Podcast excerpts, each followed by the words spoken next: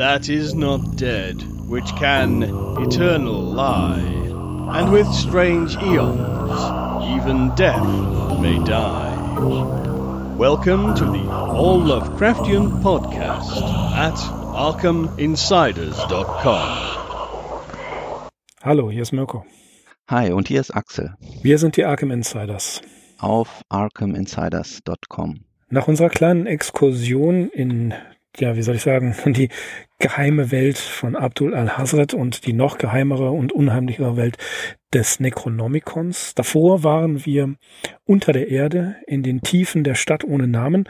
Heute geht es etwas luftiger zu, tatsächlich sogar noch fantastischer, Axel. Wir haben uns eine Geschichte vorgenommen, The Quest of Iranon, Iranons Suche im äh, heißt sie auf Deutsch. Ja, wer ist Iranon und was sucht er eigentlich? Ja, Iranon, das ist ein wandernder Sänger von ewig jugendlicher Gestalt mit blondem, von Weinlaub begrenztem Haar und gekleidet in ein zerrissenes Purpurgewand. Und er stammt ursprünglich aus einer sagenhaften, wunderschönen Stadt namens Aira, die er nun schon sein ganzes Leben lang sucht. Und auf dieser Suche kommt er in die verschiedensten Gegenden, um mit seiner Kunst vorstellig zu werden. Und diese Kunst, die besteht darin, den Menschen die Erinnerungen an Aira nahezubringen, welche da sind, so drückt er sich selber aus, Träume und Hoffnungen, von denen ich in Gärten singe, wenn der Mond sanft ist und der Westwind die Lotusknospen wiegt. Ja, als Iranon in die Granitstadt Telot kommt, so wird er dort höchstens geduldet, denn die Bewohner von Telot kennen nichts als die Arbeit und der Anblick des singenden Jünglings sowie seine Beschäftigung, die sind ihnen durchaus fremd. Es ist ihm zwar erlaubt, einen Abend lang seinen Gesang anzustimmen, doch wird ihm fast nur Desinteresse entgegengebracht. Am nächsten Tag wird ihm sogar gesagt, er solle sich zu einem Schuster in die Lehre begeben, da jeder in Telot arbeiten müsse. Iranon ist fassungslos, hat er doch für derlei praktische Tätigkeiten keinen Sinn. Und er sieht sich mehr als derjenige, der der arbeitenden Bevölkerung der Stadt in ihren Mußestunden Schönheit und Gesang bringt. Doch stößt er eben mit dieser Weltanschauung nicht auf Gegenliebe. Als er Telot den Rücken zukehrt, trifft er am Ausgang der Stadt den Knaben Romnod, der ähnlich schwärmerisch wie er selbst veranlagt ist. Romnod zieht es nach Onai, eine geheimnisvolle Stadt, die gerühmt wird für ihre Feste und Tänze. Und möglicherweise, so deutet es der Knabe zumindest an, ist Iranons Sehnsuchtsort Aira mit Onai identisch. Und so beschließen sie denn, gemeinsam die Suche nach Onai zu wagen. Diese Reise dauert nun mehrere Jahre an, denn währenddessen wird aus dem Knaben Romnod ein Mann. Allein Iranon bleibt immer der, der er gewesen ist. Schließlich gelangen sie tatsächlich nach Onai, der Stadt der Lauten und des Tanzes. Dieser Ort ist nun das genaue Gegenstück, Gegenstück zu Telot. Hier werden Iranons Lieder gepriesen und in nicht endend wollenden Feierlichkeiten trägt er sie den Zechern vor, währenddessen er mit Rosen überhäuft wird. Doch Onai und sein Herrscher gieren stets nach neuen Effekten, und als eine Gruppe fremder Tänzer und Flötenspieler in die Stadt kommt, ist Iranon abgemeldet und seine Kunst gerät wieder in Vergessenheit. Und Romnod? Sein einziger Gefährte ist ein Opfer des dekadenten Lebenswandels geworden, rot und fett und ganz dem Trunk ergeben, scheidet er eines Nachts dahin und Iranon ist wieder allein. Er zieht weiter und trägt noch immer das Idealbild der Stadt Aira vor sich her, als er nach einer kargen Heidegegend kommt, da selbst nur die armselige Hütte eines alten Schafwirten steht. Und diesen fragt Iranon nun aus nach Aira, jener legendären Stadt aus Marmor und Beryl, wo der gläserne Nitra fließt und die Wasserfälle von grünen Tälern singen. Der Alte schüttelt den Kopf und gesteht, dass ihm dieser Ort gänzlich unbekannt sei, allerdings habe er in seiner lang zurückliegenden Kindheit einen Bettelknaben als Spielgefährten gehabt, der von eben diesen Wundern geschwärmt und sich selbst für einen Königssohn gehalten habe, bis er eines Tages verschwunden sei. Sein Name sei Iranon gewesen. Und im Dämmerlicht beschienen vom Licht der Sterne und des Mondes schreitet ein sehr alter Mann, von welkem Weinlaub bekränzt, in einem abgerissenen Purpurgewand in den tödlichen Treibsand. Den Blick hat er starr gerade ausgerichtet, ganz so, als sähe er die goldenen Kuppeln einer Stadt, wo man noch die Träume versteht. In jener Nacht aber, und damit endet unsere Geschichte, starb etwas an Jugend und Schönheit in der älteren Welt. Ja, seltsam, aber so steht es geschrieben. So ist es wohl. Die Geschichte, geschrieben im, am 28. Februar 1921, 1935 in der Juli-August-Ausgabe des Galeon-Magazins erschienen und dann später posthum 1939 in Weird Tales. Schwierig. Was haben wir hier vor uns? Definitiv eine, sagen wir mal, Imitation des ähm, der der der Welten Danzanis. Ähm, die Geschichte wird mehr oder weniger zu den Traumlandeerzählungen ge ähm, gerechnet. Wir begegnen hier vielen Orten wieder, die wir aus anderen Erzählungen kennen.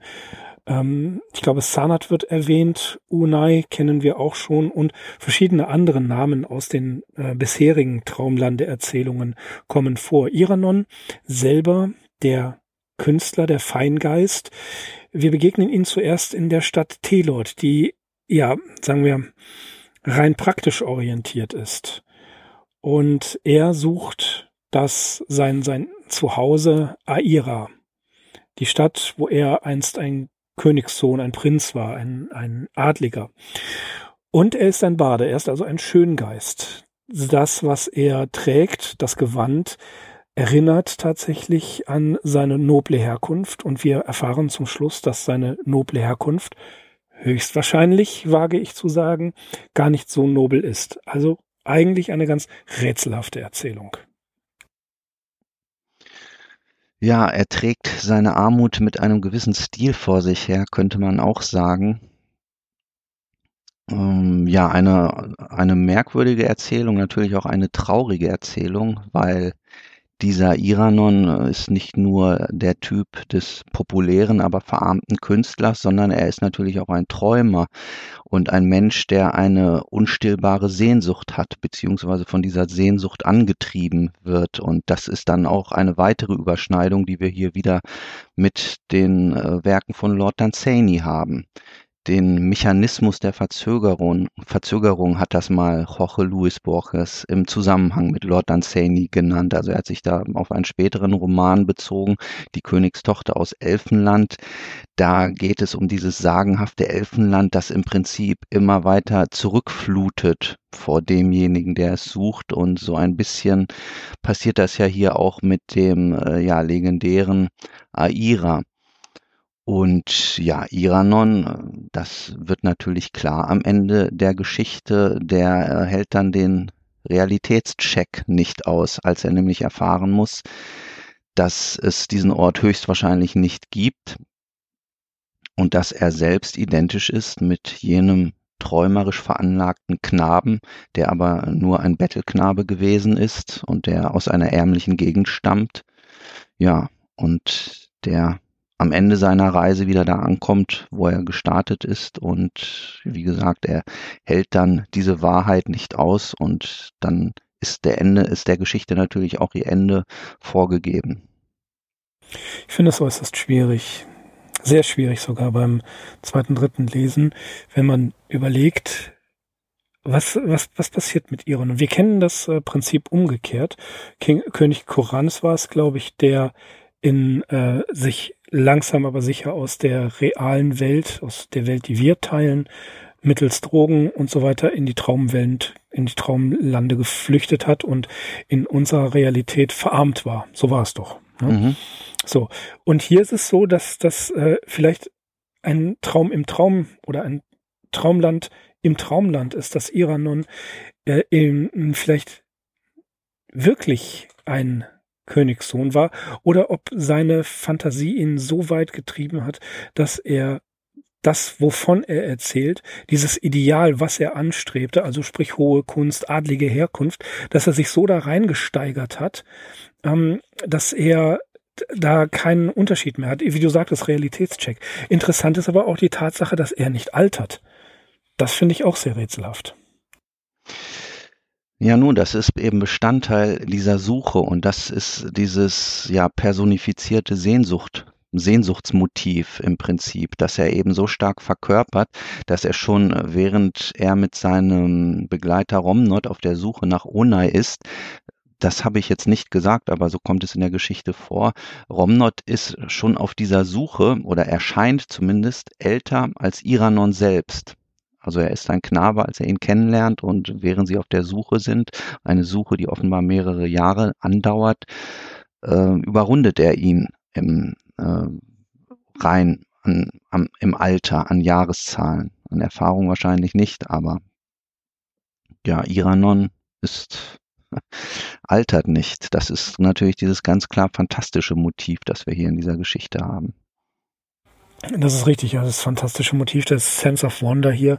Er altert nicht, er ist so überzeugt von der Welt, die er schafft, dass ähm, man fast sagen kann, er ist ähm, ja fast schon wie in der, in der Romantik auf der Suche nach einem Ideal, das es nicht gibt, von dem er aber nicht weiß, dass es, dass es das nicht niemals geben wird. Und das finde ich eben so den interessanten Punkt. Also er, er beschreibt einen Sänger, einen Schöngeist, verarmten Adel.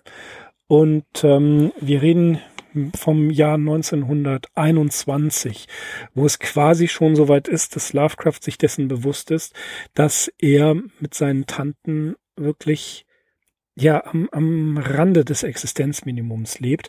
Die beiden Tanten aber, das äh, wird ja immer wieder gesagt, leben in der, dieser genteel poverty. Das heißt also, sie sind sich ihres Standes nach wie vor bewusst, können diesen Stand aber nicht darstellen. Jedenfalls nicht mehr so nach außen, wie sie es damals äh, auf der Angel Street konnten, als das große Herrenhaus Whipple von Buren, der Großvater, noch lebte. Da war das gar keine Frage. Da war der Name Whipple von Buren Phillips wirklich in Providence ein ganz wichtiger Name. Dann kam äh, die Pleite der ONI Land Corporation, dann äh, starb Whipple Phillips und die ganze Familie durch, äh, haben wir alles schon besprochen, durch äh, Missmanagement und dergleichen stürzt stückweise in diese Armut hinein. Aber die Lovecraft und, und H.P. Lovecraft bis zum Schluss und äh, die beiden Tanten haben so viel, wie es denn ging, von der alten, von den alten Möbeln und von den alten ähm, Dingen, die in dem hochherrschaftlichen Haus auf der Angel Street waren, behalten, mitgenommen. Also immer wieder dieses Erbe einer, äh, einer, einer großen Zeit, was sie, was sie wirklich physisch da hatten und woran sie auch festgehalten haben. Lovecrafts Traum, das hat das Sonja erzählt, war es eines Tages die Angel Street, das große Haus ähm, zurückzukaufen, bevor es abgerissen wurde. Und er ist über diese, ja, über dieses Exil nie hinweggekommen. Es hat ihn sogar bis an den Rand des Selbstmords getrieben. Das haben wir alles schon besprochen. Ich glaube, Iranon ist hier natürlich, das ist ganz offensichtlich ein Stück weit autobiografisch, vertrieben aus dem Paradies. Interessant ist allerdings, dass Iranon glaubt, dass diese, diese große Stadt, dass seine Familie eine, eine adlige Familie war und wird möglicherweise zu Unrecht, möglicherweise zu Recht, wir wissen es nicht, damit konfrontiert, dass er nicht hohen Blutes ist. Also anders als Lovecraft, der sich ja immer als aristokratisch gesehen hat, ja, ist Iran nun ganz anders. Ja, aber wir haben auch hier die Übereinstimmung mit Lovecraft, der sich zu einem gewissen ähm, Anteil natürlich auch an seiner Fant Fantasie festhalten konnte. Also das war auch für Lovecraft ein starker Antrieb, der ihm immer wieder Lebenswillen gegeben hat. Und wir wissen, er hatte wirklich düstere Zeiten auch durchlebt. Und Iranon geht es nicht anders, der ja nie zu Wohlstand kommt, der immer in demselben abgerissenen Purpurwand, Purpurgewand durch die Lande zieht. Ähm, aber materielle Dinge interessieren ihn auch gar nicht. Und ich bin natürlich völlig bei dir, wenn du auf diese autobiografischen Züge in der, in der Figur des Iranons hinweist. Ja, er ist natürlich erstmal per se unglücklich und er kann auch gar nicht glücklich sein, denn er hängt ja einem Hirngespinst nach. Aber das ist eben auch sein größtes Faustpfand, weil solange er glaubt, dass es äh, seine wundervolle Heimatstadt Aira noch gibt, ähm, ja, lässt er den Kopf eben nicht vollends hängen. Ähm, aber was will er eigentlich? Er will einen festgefrorenen Zustand in einer vernebelten und verklärten Vergangenheit, die auch völlig unbelastet ist von der Notwendigkeit des Broterwerbs, ebenso unbelastet wie natürlich von den Launen des Publikums, also jene beiden Phänomene des menschlichen Lebens, die wir hier in Telot und in Onai den wir hier begegnen. Und auch das ist Lovecrafts ureigenste Ansicht gewesen. Er war sich zu fein, in Anführungsstrichen, für ein Mainstream-Publikum zu schreiben und er wollte natürlich auch nicht den Anforderungen des Marktes genügen. Also dagegen hat er sich ja auch häufig gewehrt. Wir wissen, wie er sich gesträubt hat, wenn es um irgendwelche redaktionellen Anpassungen seiner Geschichten ging. Da hat er sich also sehr halsstarrig gezeigt und äh, sich da natürlich gewisse Chancen auch verbaut vielleicht. Aber wir wissen, was in Onai passiert ist, also was mit Leuten passiert, äh, die sich ganz und gar den Launen des Publikums äh, hingeben und sich auf deren Lebenswandel einstellen. Äh, ja, ehe man sich's versieht, ist man selbst dekadent geworden und ja, scheidet dann so sang- und klanglos dahin. Und dieses Schicksal ist Lovecraft immerhin, zumindest aus posthumer Sicht, erspart geblieben. Das ist richtig. Also das haben wir ja zum Glück. Das haben wir zum Glück alles nicht. Äh, wo du schon sagtest, ähm, der Verbleib in Onai. Die beiden gehen dorthin und äh, sein, sein jüngerer, sein jüngerer Begleiter Romnod wird dekadent also er ist, ist ja einer äh, aus, ähm, aus dieser Stadt. Er sagt es ja, er hat zwar den, das Blut Telots in den Adern, kann aber damit nichts anfangen mit dem Verhalten dieser Menschen, wie sie, wie, wie die äh, leben, dass sie also rein hm, wie soll man sagen, schon einem Pro protestantischen, genau, einem protestantischen Arbeitsethos nachhin. Genau das wollte ich sagen. Wie die, wie die Wasps, also White Anglo-Saxon Protestants, aus der ja seine Familie stammt und aus der ganz viele Leute in Providence, die er persönlich kannte, die Bekannte seiner Familie waren, stammten. Also sprich, ähm, äh, die, die, die Leute, die Whipple von Buren noch persönlich kannte, äh, die dem gesellschaftlichen Status entsprachen, das waren alles diese Wasps.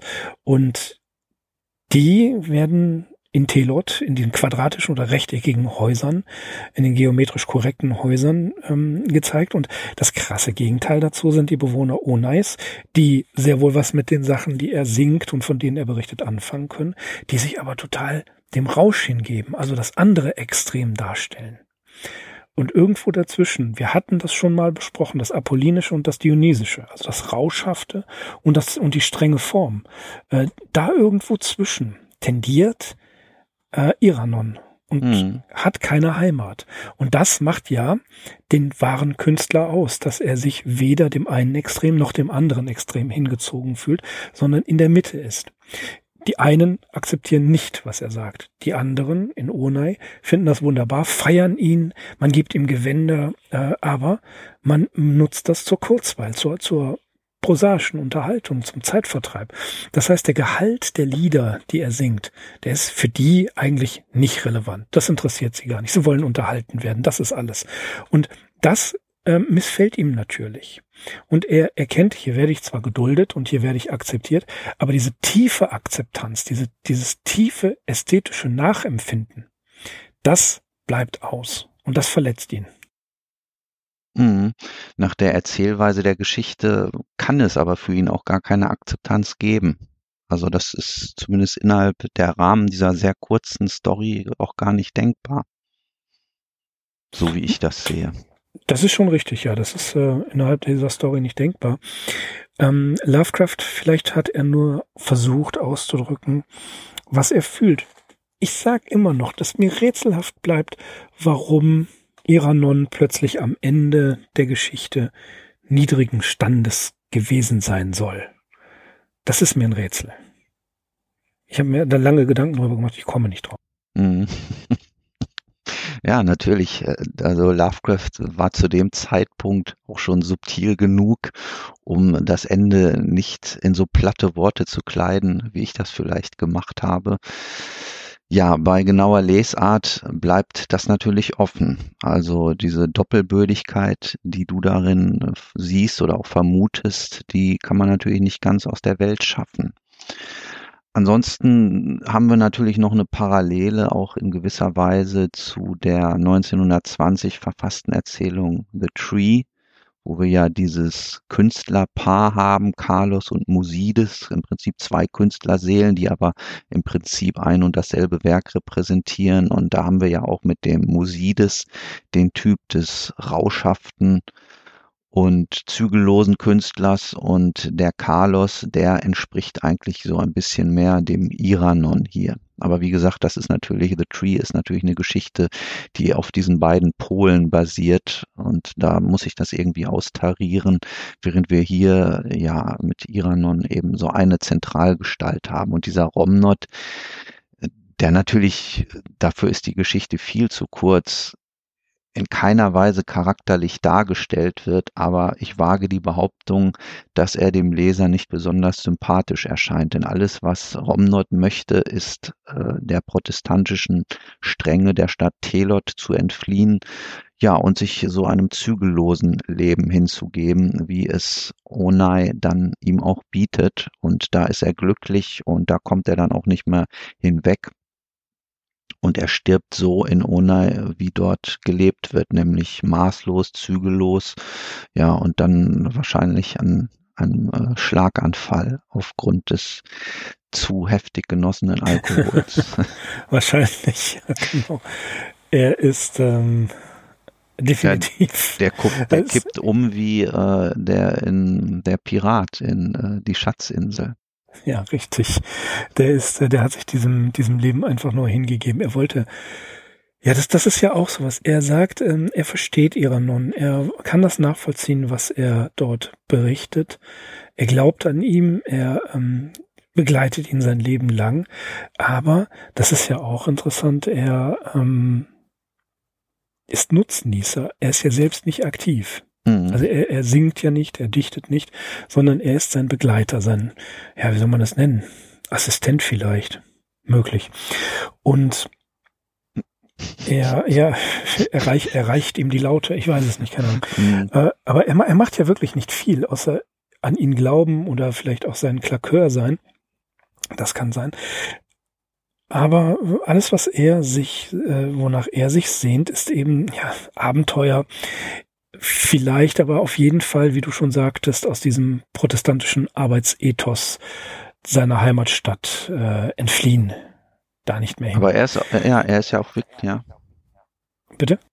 Er ist ja wirklich auch nur in dem Moment interessant, als sie sich kennenlernen, als er eben auch noch der Knabe ist. Da schwingt ja auch immer so etwas von so einer kindlichen Unschuld noch mit. Und äh, schon während der Reise, während Romnot älter wird als Iranon, ist da eigentlich schon dieser Bruch drin, beziehungsweise zeichnet sich ab, dass da wahrscheinlich kein gutes Ende bei herauskommen wird. Das stimmt, ja. Ja, also auch das ist eine der rätselhaften Gestalten. Das ist ein, ein Nutznießer, jemand, der einfach nur ein Beisitzer ist und der ja letzten Endes davon profitiert, dass Iranon das Ideal hat, dass er, ähm, dass er an das glaubt, was er tut davon profitiert ähm, Romnot. Und ja, er lässt sich so ein bisschen aushalten. Hm, ja, ich habe das nicht so in Worte fassen können, aber jetzt, wie du das schilderst, das ist eigentlich das, was einem so ein bisschen durch den Kopf geht. Er hat so ein bisschen was Parasitäres. Also er selbst kommt nicht aus Telot weg. Iranon ist dann ähm, im Prinzip das Moment für ihn, wo er sieht, ah, okay, jetzt habe ich hier eine Chance, auch auf Reise zu gehen, auch auf Wanderung zu gehen. Ich habe jetzt hier jemand getroffen, der vor der Hand gleichgesinnt ist, wie ich, dem schließe ich mich jetzt an, genau. Und dann, als er in Onai ist und merkt, wie da das Leben vonstatten geht, da fühlt er sich dann zu Hause und da braucht er dann natürlich auch Iranon nicht mehr. Also es ist natürlich auch so ein ganz bitteres Moment, wie der dann stirbt. Also da haben sie sich schon auseinandergelebt und ja, wie gesagt, er er liegt wahrscheinlich irgendeinem Schlaganfall oder einem Herzinfarkt und Iranon ist stets derselbe geblieben. Also an einer Stelle heißt es eben auch, also er blieb immer der blasse und schlanke Jüngling, der er gewesen war.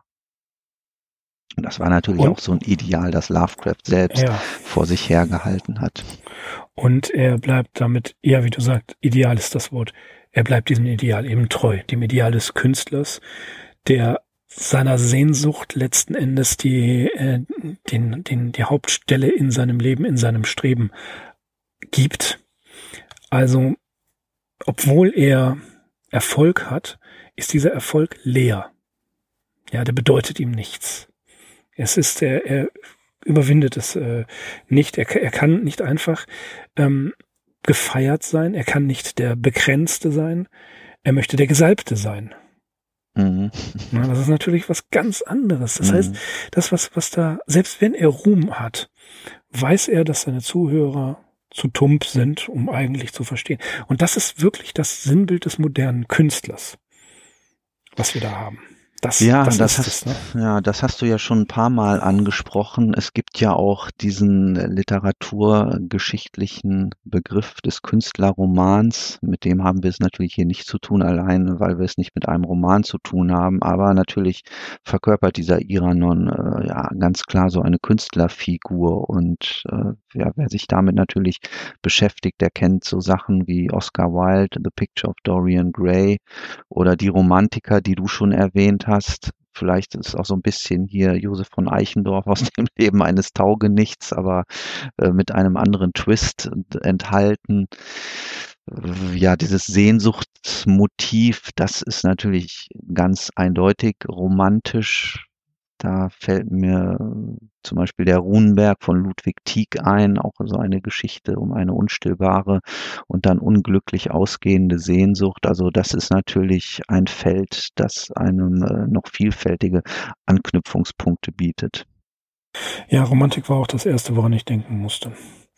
Insbesondere ähm, die, das hatten wir auch schon mal besprochen, auch im Zusammenhang mit, mit Lovecraft, äh, die Suche nach der blauen Blume, wie sie ja, bei genau. Novalis, Heinrich von mhm. Ofterdingen. Na, da, da wird etwas gesucht, ein, ein Ideal, das man nicht fassen und eigentlich nicht in Worte kleiden kann.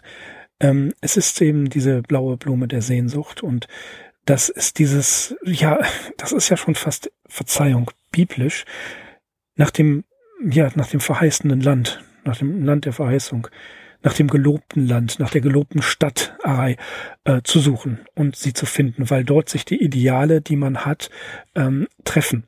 Ich, mir fallen gleich zwei weitere Parallelen ein. Zum einen äh, völlig andere Richtung, Kafkas Das Schloss. Mhm, An dieses, dieses Schloss will ja, ja. Ne? Er mhm. sieht es, er will dorthin, aber er gelangt niemals dorthin, obwohl es in Reichweite ist. Ja. Und äh, einer meiner absoluten Lieblingsromane, ähm, Eric von Melniboné. Da jagen er und äh, seine, seine Freunde, vor allen Dingen aber Elric will nach Tannelorn. Und als er dann tatsächlich nach mehreren Romanen, nach einer langen Suche in Tannelorn ist, dieser verheißungsvollen Stadt, langweilt es ihn irgendwann. Und so war es mit dem weißen Schiff. Er ist in, in völlig absonderliche Länder äh, gereist und als er dann dort war, hat er ja eine unmessbare Zeit dort der Protagonist verbracht und äh, sagt dem Kapitän des Weißen Schiffs, ich möchte, also hier ist es ja wunderbar, das ist ja alles, was ich mir erträumt habe, aber es reicht mir nicht. Ich möchte in die anderen Gefilde reisen und das äh, stürzt ihn ja schlicht ins Unglück. Ja? Und mhm. das ist ein, ein wiederkehrendes Motiv die Frage der Identität des Künstlers, die Lovecraft hier in literarischer Tradition stellt und beantwortet, dass irgendwo dazwischen eben nicht die wahren Künstler existieren können, wenn sie zwischen dem einen und dem anderen Extrem, ich möchte sagen, das Apollinische und das Dionysische, wenn sie dazwischen irgendwo sind, können sie nicht existieren, obwohl sie die wahren Künstler sind, wie Nietzsche sagen würde. Und äh, das letzten Endes entweder man entscheidet sich, man muss sich immer entscheiden, man entscheidet sich dazu, ähm, gefeiert, aber nicht verstanden zu sein. Oder man ist konsequent und zieht weiter. Auch Hesse die Morgenlandfahrer, Glasperlenspiel. Alle Künstler, Naturen von Hesse sind unterwegs in irgendeiner Art und Weise. Die können nicht den Punkt erreichen, wo sie sagen, so, jetzt ist es gut. Die Seele ist immer in Aufruhr. Und das ist sie bei Iranon auch. Und er strebt einem Ideal nach, das er nicht erfüllen kann. Das ist auf der, sagen wir mal, auf einer Metaebene so. Dieses Ideal findet er nie. Und gleichzeitig setzt er sich selber als, ja, als Adligen in Szene, spricht davon und muss gewahr werden, dass er es wahrscheinlich nicht ist und geht daran zugrunde. Also eine wahre Künstlerexistenz. Mhm. Lovecraft hatte sicherlich lautere Motive, als er diese Story verfasst hat und für seine eigene Entwicklungsgeschichte mag sie sicherlich auch von Bedeutung sein.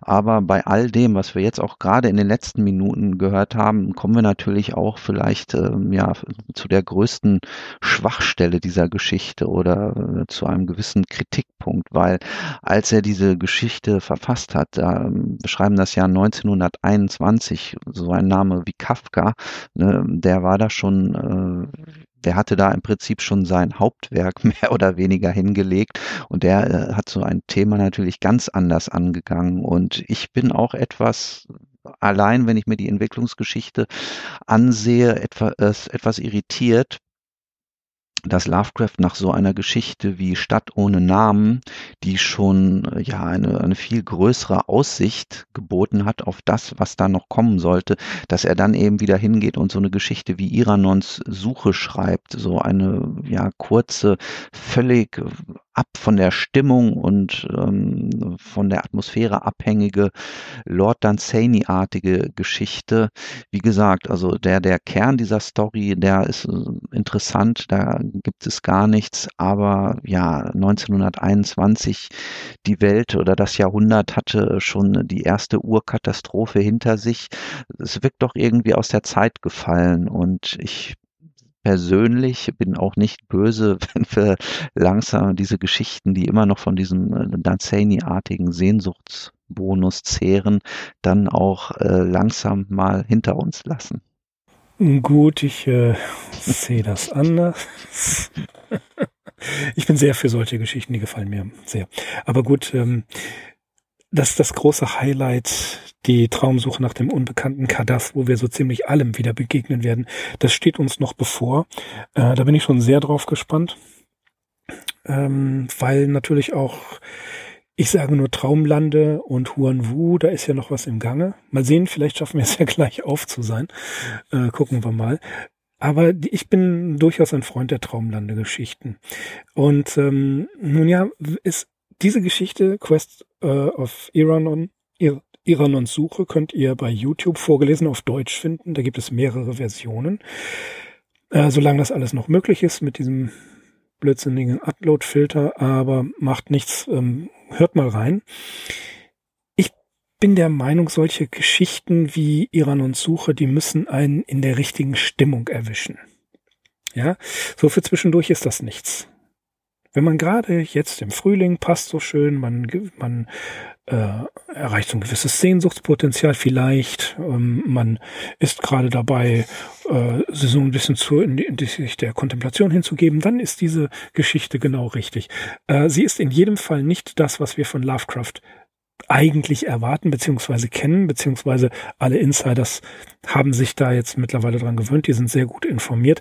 Die wissen natürlich, dass solche Geschichten zu Lovecrafts Övre gehören, ähm, wie auch die richtigen Horrorgeschichten. Aber diese richtigen Horrorgeschichten stehen im krassen Gegensatz zu dem, was wir heute gehört haben. Und Axel, gut, ähm, ja, wie soll ich sagen, Vita Brevis Ars Longa. Die Kunst ist ewig und äh, Ironon ist tot da können wir nichts dran machen. Ähm, nichtsdestotrotz, auch ein schönes Wort, äh, würde ich sagen, hört mal in diese Geschichte rein. Ich finde, es lohnt sich. Und ähm, man muss es vielleicht zwei, dreimal hören oder zwei, dreimal auch lesen, um so ein bisschen den, die, die Vibes mitzubekommen. Das war unsere Folge zu Iran und Suche. Axel, was haben wir noch zu sagen? Ja, dass es demnächst dann wieder mit etwas mehr Horror bei uns zugehen wird. Das ist richtig. Es wird wieder, es wird wieder finster. Zweifelsohne. Zweifelsohne. Und so wie ich veranlagt bin, freue ich mich da drauf. Ja, Moment. Moment. Das Mondmoor steht allerdings bei mir auf der Liste. Ja. Das müssen wir noch vorschieben. Ich weiß aber, worauf nicht, du hinaus willst. Nicht umsonst ähm, haben Chad Pfeiffer und äh, Chris Leckie diese beiden Geschichten in einem Podcast abgehandelt. Das schaffen Und wir aber nicht. Das können das wir. schaffen wir nicht. Nein, wir werden natürlich auch äh, The Moonbock äh, mit der gewohnten Akribie angehen und sicherlich auch das ein oder andere Interessante aus dieser Geschichte herauszuleiern wissen. Ja, ich äußere mich da jetzt weder positiv noch negativ über The Moonbock. Wie gesagt, die äh, ist Ja. auch interessant, die Geschichte. In- Interessant, sehr äh, vielsagendes Wort in diesem Zusammenhang. Nein, äh, ich weiß natürlich, worauf du hinaus willst. Eine der nächsten Geschichten wird der Outsider sein, eine der berühmtesten Lovecraft-Geschichten. Und an dieser Geschichte der Outsider, wir wollen nicht so viel spoilern, aber da haben sich so ziemlich alle abgemüht dran. Jeder genau, hat und auch wir werden dazu. uns die Stirn blutig schlagen an dieser Geschichte. Ja, ganz genau. Okay, ich würde vorschlagen, das war es erstmal von uns. Iran und Suche war unsere Story heute. Wir verabschieden uns und bedanken fürs Zuhören. Ich bin Mirko. Ich bin Axel. Wir sind die Arkham Insiders. auf arkhaminsiders.com. Macht's gut. Bis zum nächsten Mal. that is not dead, which can eternal lie, and with strange eons, even death may die. Welcome to the All Lovecraftian Podcast at ArkhamInsiders.com.